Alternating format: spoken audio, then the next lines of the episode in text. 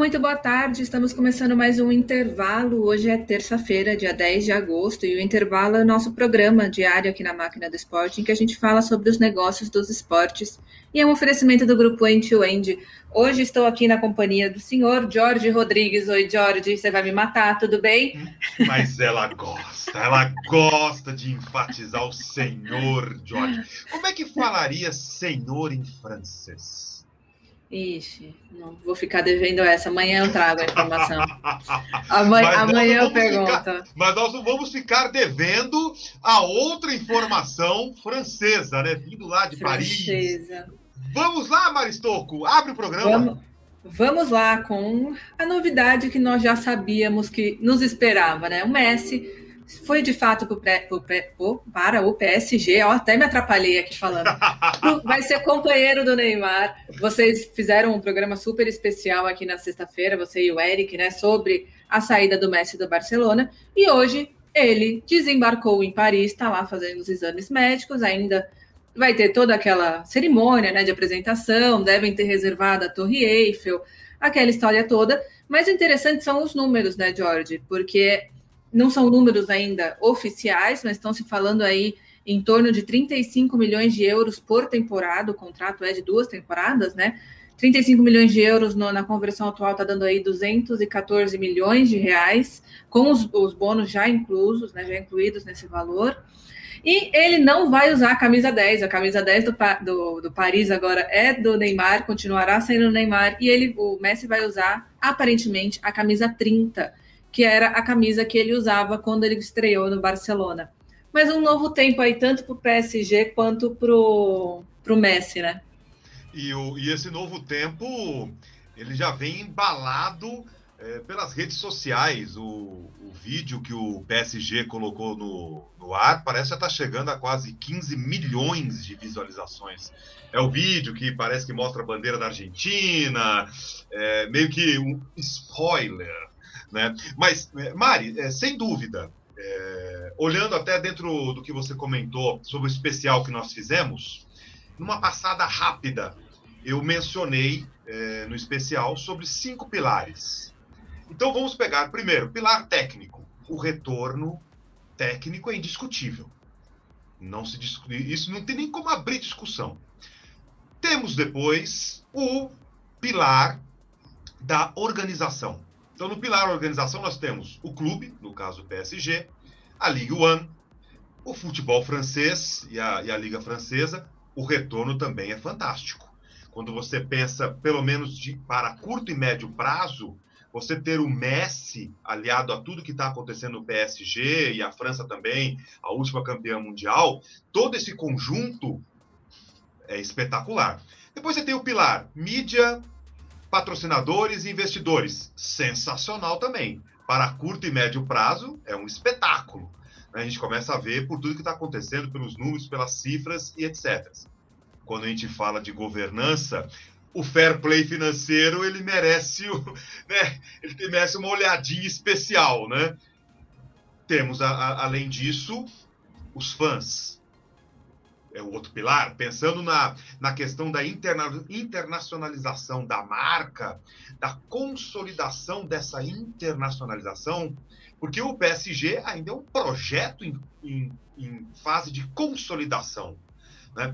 Também é espetacular. E aí tudo isso permeado pelo pilar político que está pegando fogo. Então a gente vê o Javier Tebas já discutindo publicamente no Twitter com dirigentes do Real, do Barcelona, falando sobre determinadas insinuações, etc. Então a gente vê, é uma equação complexa, mas que esses pilares rapidamente mencionados, eles indicam que que o Messi, sim, é mais do que um fenômeno. Ele é uma realidade em termos de ser algo estrondoso.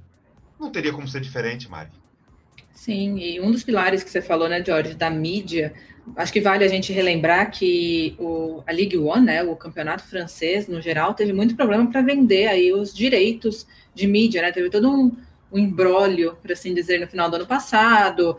Então, esse ano eles também tiveram algumas dificuldades de vender, conseguiram acertar com a Amazon e com outros players, e justamente a Amazon fechou aí uma nova parceria com uma operadora francesa chamada Free para incluir o, a League One no pacote deles, né? A Amazon que fechou aí esse pacote estimado mais ou menos em 275 milhões por ano, né?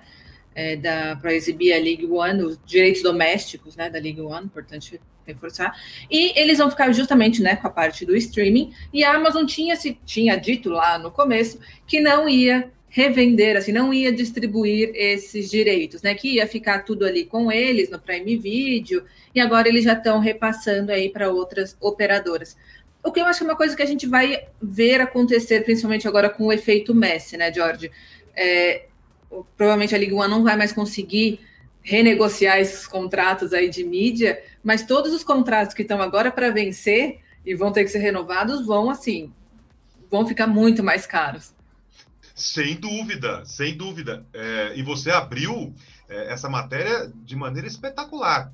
É, as dificuldades para a venda desses direitos, é, o que comprova o que eu comentei anteriormente. É uma liga ainda em fase de consolidação para estar entre as grandes ligas é, do mundo. Óbvio, você ter essas estrelas é fantástico mas uma liga também se consolida dentro de campo, e isso depois reverbera para fora do campo, se você tem um campeonato minimamente equilibrado durante muito tempo, com pelo menos cinco postulantes ao título. Então, observa, toda essa equação ela vai ao encontro do que você comentou. É, isso tudo desemboca nos valores de vendas de direitos e outras propriedades. Mas, por outro lado, num exercício de futurologia da Amazon, olha que interessante, imagina um jogo do PSG de forma interativa, a pessoa pode clicar na camisa do Messi que está em promoção, ela compra a camisa do Messi, assistir o jogo e aí ela recebe com frete grátis pela Amazon. Sensacional. É um exercício de futurologia, mas não tão distante. Então observa, existe essa movimentação também da própria Amazon, que tem os seus tentáculos em várias pontas, olhando a jornada de compra do fã, não só pelo direito, por tudo que ele também pode trazer para a própria Amazon também. Sim. Bom, vamos continuar na Europa, mas mudar de país. Vamos falar agora do Milan, que o Milan fechou o primeiro patrocínio de mangas com uma plataforma de criptomoeda chamada BitMEX. Né, essa marca realmente aí a primeira marca que vai aparecer na manga, e com uma empresa que são uma nova modalidade de empresas, né, George, que está cada vez crescendo mais aí no futebol. A gente fala que muito dessas novas empresas de tecnologia, novos tipos de tecnologia, né, surgindo, e eles vão, a, a BitMEX vai aí patrocinar tanto o time feminino quanto o masculino e também a parte de esportes, né, a nova equipe de esportes do Milan. Então, não, não temos valores, nem quanto, quanto tempo vai durar essa parceria, mas ele, essa parte né, de criptomoedas, aí, principalmente a BitMEX, querendo entrar muito no mercado esportivo, né, entrando aí como uma das marcas mais conhecidas e renomadas do, do esporte mundial. É, não, não teria melhor porta de entrada para a BitMEX. Por, por, por outro lado, o que você comentou, é, tem um olhar também do próprio Milan, e isso é muito importante, para aquele tema que a gente traz invariavelmente aqui no, no intervalo, a geração Z. Né? E isso é espetacular. Então, quando, quando a gente pode verificar aí eh, alguns dos pontos do acordo, você fala de esportes, né? Pô, isso é fantástico. Ele tem um olhar aí para a geração Z.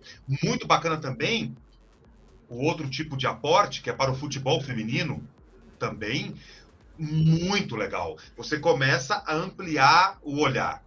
Por outro lado, né, é, a BitMEX, é, pelo menos dois dos seus principais executivos têm tido problemas com a justiça americana no combate à lavagem de dinheiro.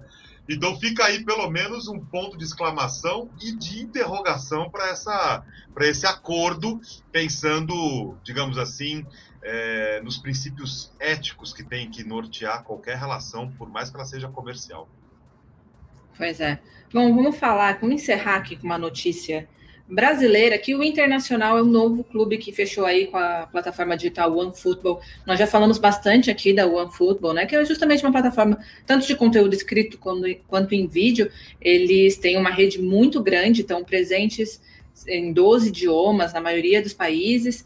E agora é a nova casa do Internacional, então todo o conteúdo do Internacional vai estar disponível na plataforma, também na plataforma de vídeo deles, que era a antiga Dugout também, que conta aí com muitos e muitos clubes. Mas o Internacional se soma aí aos outros clubes brasileiros, que já tem Corinthians, Santos, América, Mineiro, Red Bull Bragantino, tanto na parte de vídeo é, quanto na parte de conteúdo mesmo. Mas é o OneFootball, né, Jorge, crescendo muito aqui no Brasil e no mundo também. É, outro, outro reflexo né, que a própria pandemia trouxe, quando a pandemia explodiu, os clubes descobriram a importância do conteúdo, né, pelo menos os clubes aqui no Brasil. Então, nós temos que parabenizar ao Internacional e toda, e toda a sua equipe de marketing por, por uma parceria como essa. Esse olhar para o conteúdo é fundamental. O conteúdo é um dos pilares-chave na busca é, por cada vez mais ter o seu fã próximo ao clube. Tanto que nós temos um, uma entrevista no podcast Maquinistas com o Jorge Avancini, o VP de marketing do Internacional, que ele aborda vários pontos e entre eles conteúdo. Recomendo para o nosso ouvinte. Sensacional, porque você vai conseguir ampliar o olhar de tudo que eles estão fazendo e do que eles pretendem fazer dentro do Inter. É isso, Jorge. Hoje ficamos por aqui. Lembrando aí todos que tem uma entrevista super legal com o Kelvin, justamente no Maquinistas, com o Jorge, com o Eric Betting. Muito bacana a conversa. Quem quiser, tá nas mesmas plataformas que vocês estão ouvindo agora o intervalo. Então, vale a pena dar uma conferida. E é isso, Jorge. Voltamos amanhã com mais um intervalo. Obrigada, viu?